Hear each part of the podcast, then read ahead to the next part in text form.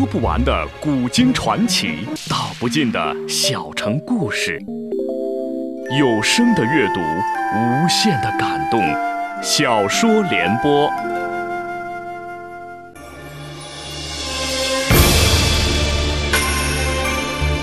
宋仁宗很会做皇帝，中国古代的三大发明出在他执政时期。那时的大宋群星荟萃，但他在彝族面前很少挺起过腰杆儿。让西北狼李元昊咬得大宋遍体鳞伤，请听由秦俊撰写的《大宋天子》系列小说《宋仁宗》，由时代播讲。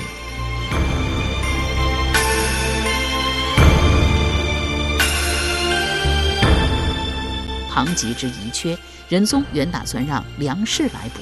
消息传来，朝野哗然，皆曰梁氏奸佞，不能担当此任。欧阳修素来性急，又不耻梁氏之为人，上书朝廷，将梁氏的丑事又一一抖了出来。仁宗这才打消了让梁氏做枢密使的念头，诏命韩琦回京补了庞吉之缺。梁氏见欧阳修坏了他的好事，恨之入骨，唆使一个叫白更新的去开封府状告欧阳修。那罪名不算很大，但很难听，乱伦。白更新说。欧阳修的二妹二十六岁那年死了男人，带着八岁的女儿张英回到娘家。欧阳修将张英养到了十六岁，嫁给了自己的一个远房侄儿王虎林。谁知这个王虎林不争气，染上了赌博的毛病，因还不起赌钱，被债主砍掉了一条腿，连生活都不能自理。一家人的吃穿全靠欧阳修接济，而欧阳修又特别喜欢张英。一来二去，二人便好上了，也活该欧阳修丢丑。白更新来开封府告发欧阳修的时候，包拯回老家迁坟去了。开封府少尹王朱受理了这个案子。这个王朱虽然也是科举出身，但为人不大地道。早年在益州任知州时贪污渎职，曾被时任谏官的欧阳修弹劾过，怀恨在心。今见有人告发欧阳修乱伦，喜得像吃了喜梅子，当即发签传来了张英。可张英只承认多次受过舅舅的接济，乱伦之事绝对没有。王珠便让他和白更新当堂对质。可张英并不认识白更新。白更新自我介绍道：“在下叫白更新，是白家当铺的掌柜。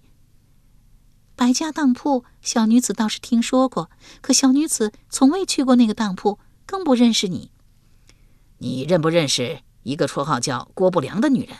白更新问。认识，她是小女子的堂嫂，她住在小女子婆家的东边。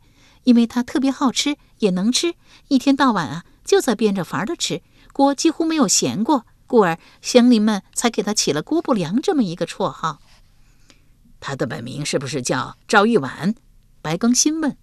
张英将头点了一点，回道：“是呀。”你给没给过他一个毒玉的镯子？白更新又问。没有啊。白更新从怀里掏出来一个通体发绿、水灵灵的玉镯。张英双眼为之一亮，又惊又喜道：“哎，我的玉镯怎么在你的手里？”一边说一边伸手去夺。白更新将玉镯高举过顶，张英忽地站了起来，继续躲。白更新一边哎呀，一边躲闪。王珠将金堂木啪的一拍，吼道：“张英，跪下！”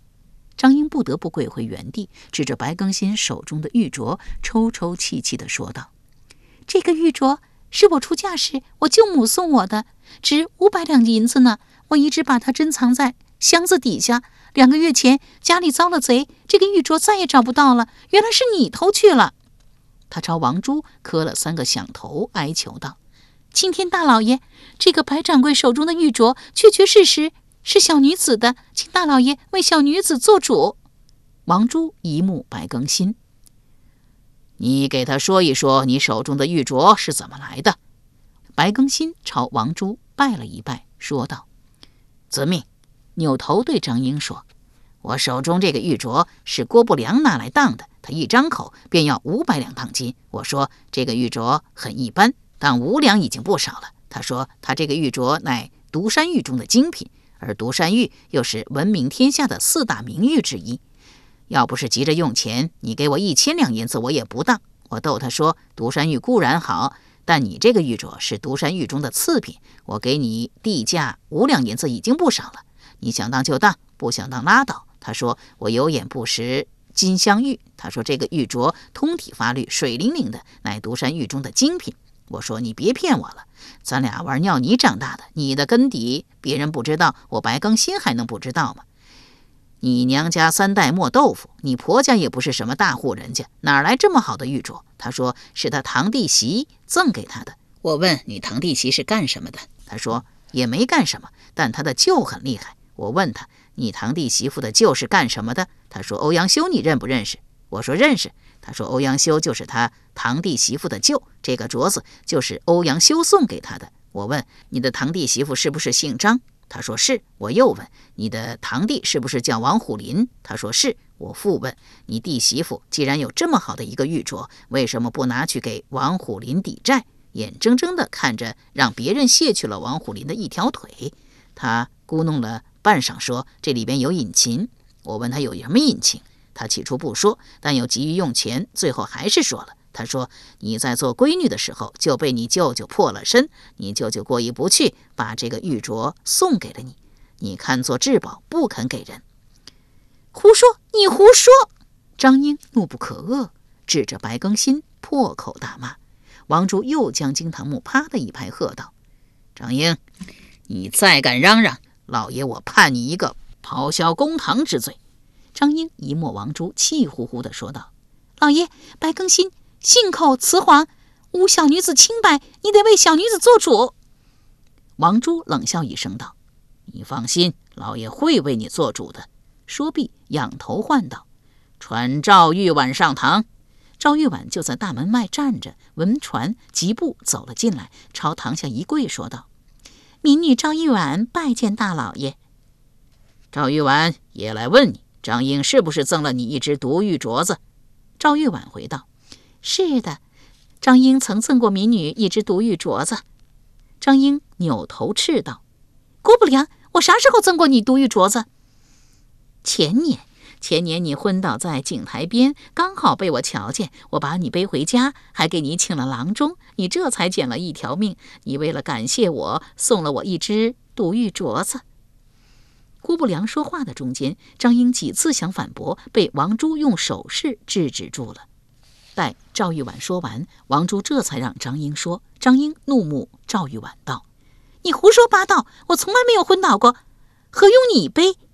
何用你请郎中送你独玉镯子的事，更是一派胡言。”赵玉婉，你说张英送你一只夺玉镯子，这只镯子现在何处？郭不良。指了指白更新，道：“民女给他了。”白更新忙将镯子举了起来。老爷，就是这一只。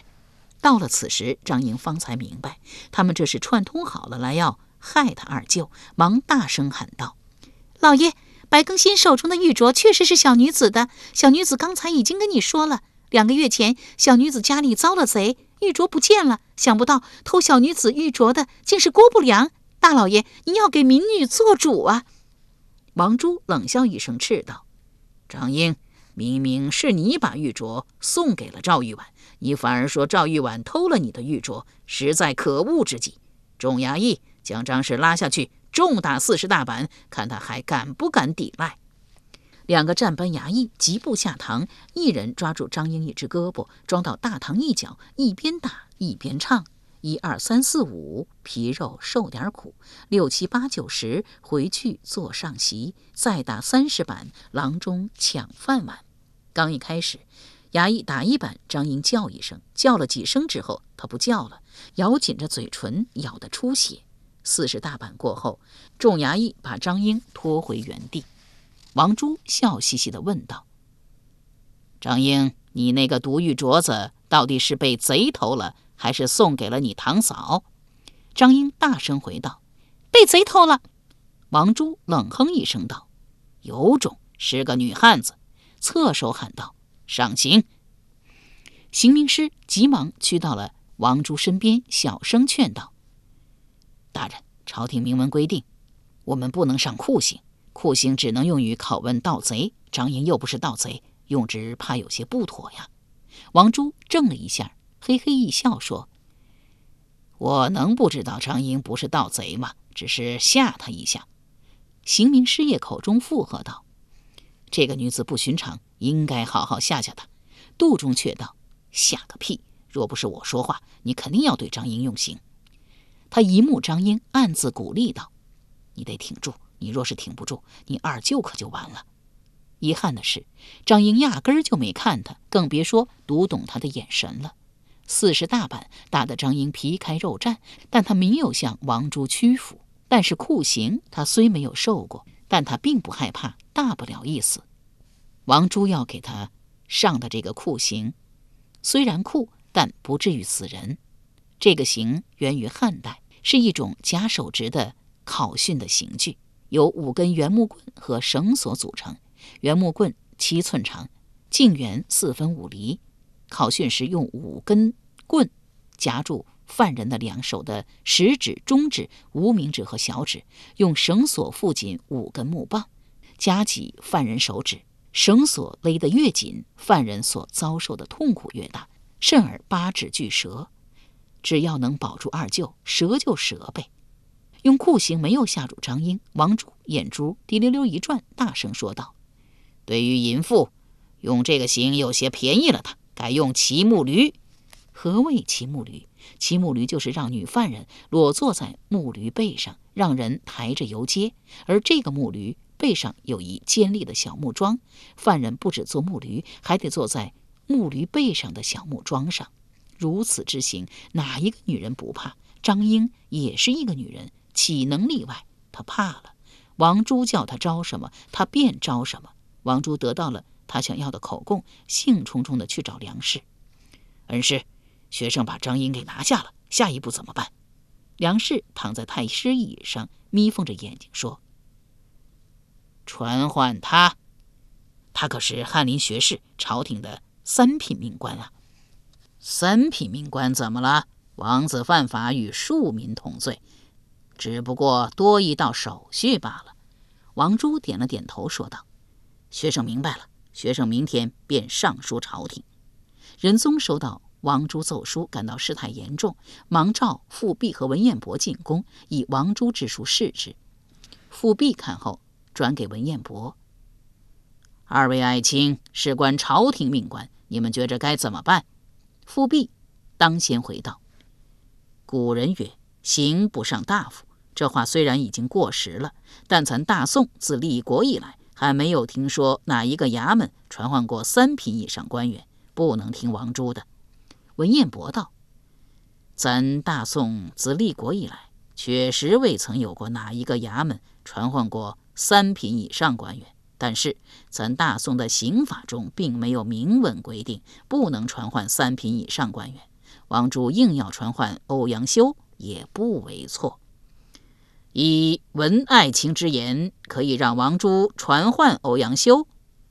不。”文彦博将手摇了摇，说。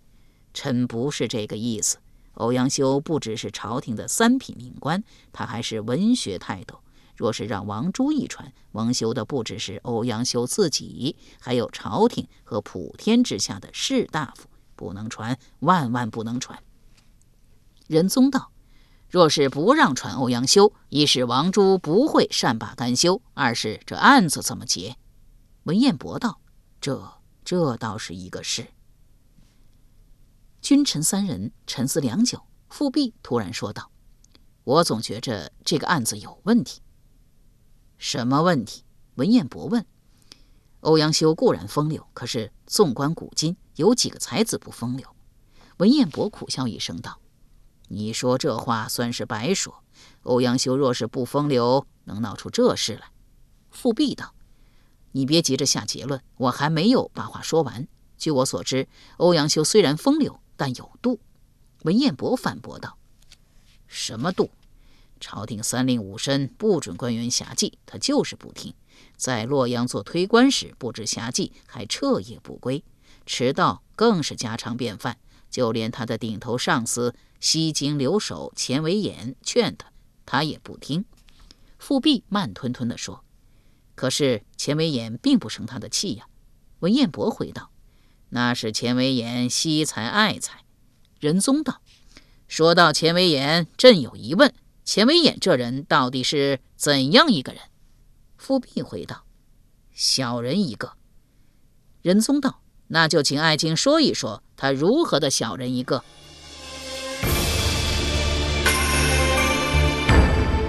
由时代播讲的秦俊《大宋天子》系列小说《宋仁宗》正在播出。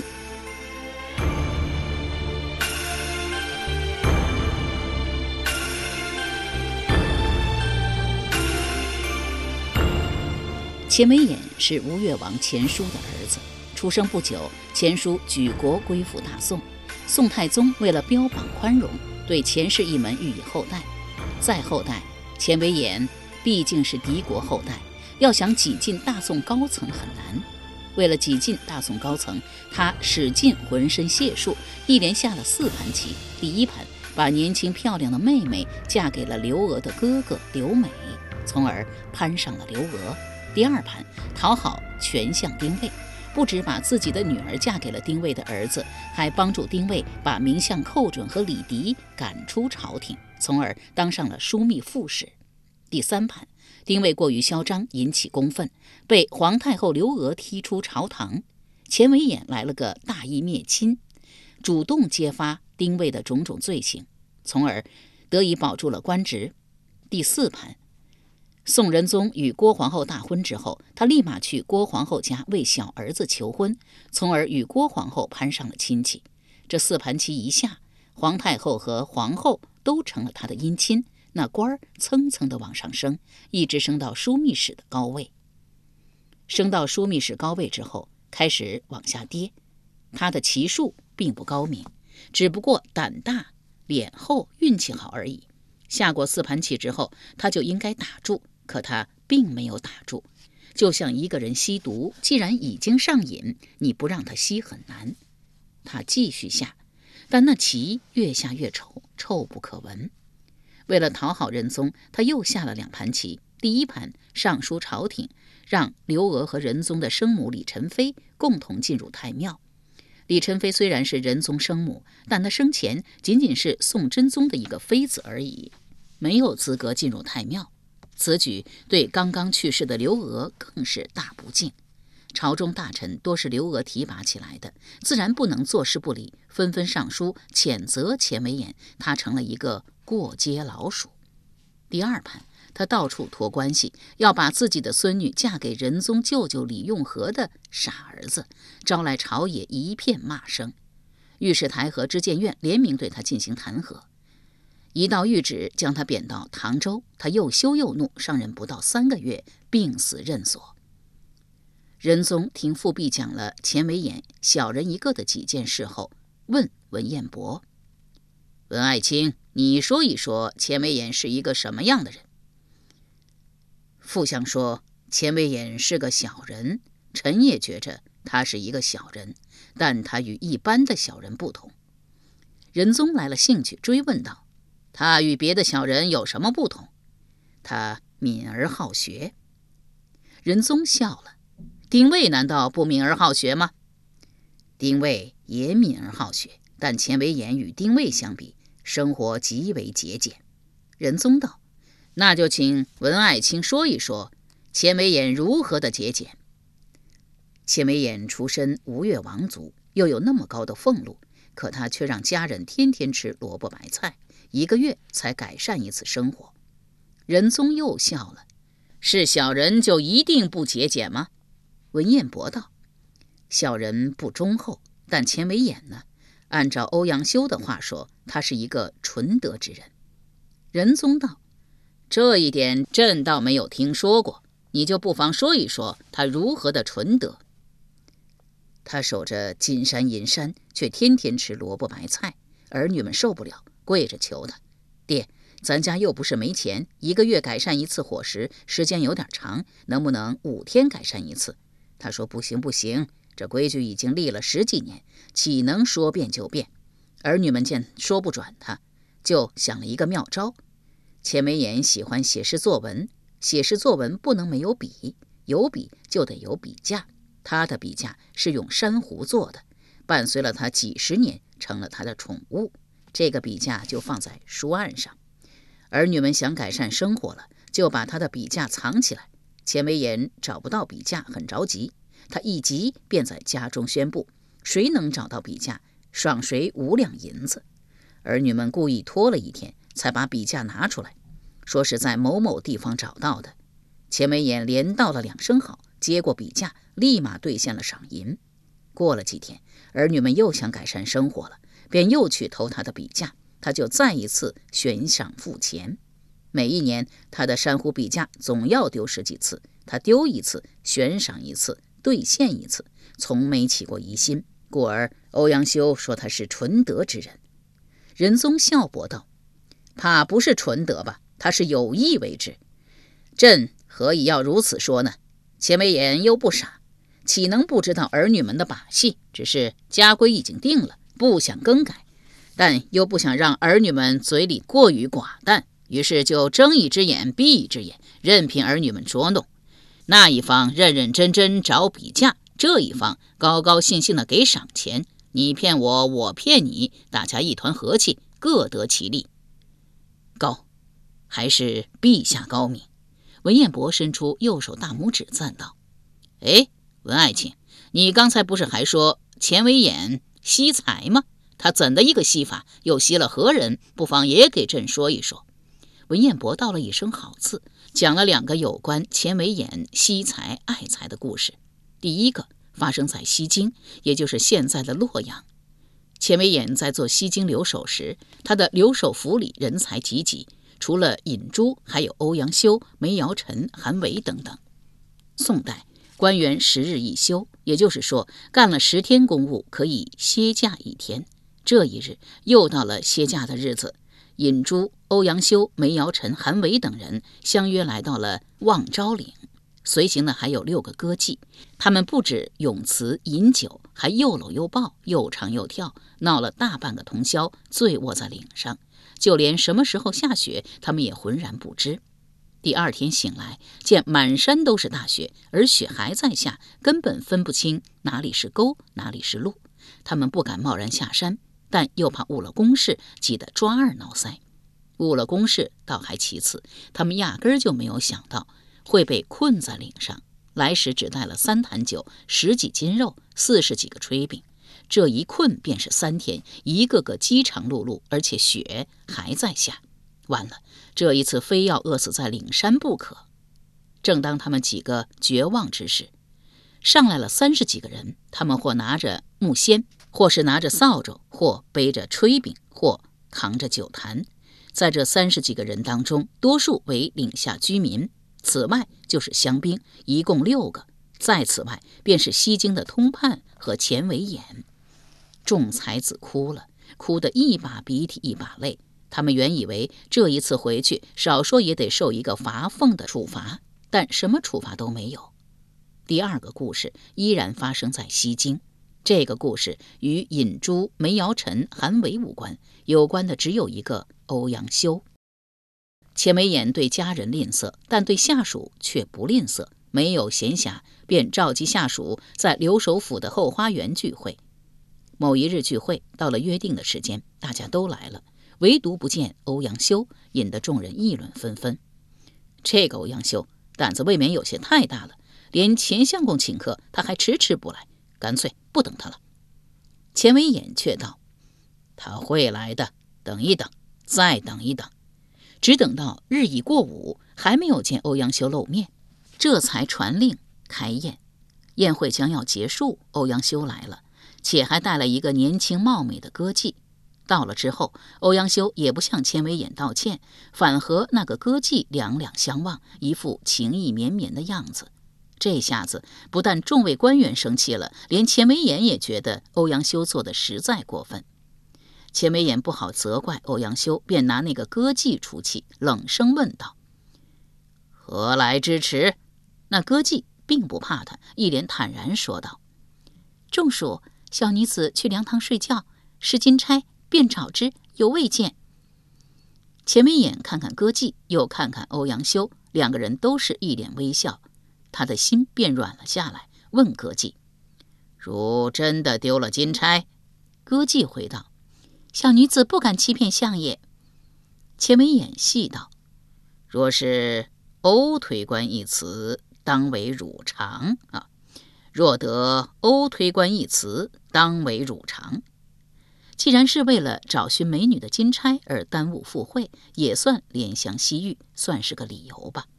只要欧阳修能够当众作词一首，钱眉眼送给歌妓一个金钗，如此之好事，欧阳修岂能不答应？他叫人拿来笔墨纸砚。”略一沉思，刷刷刷写下一首词《临江仙》。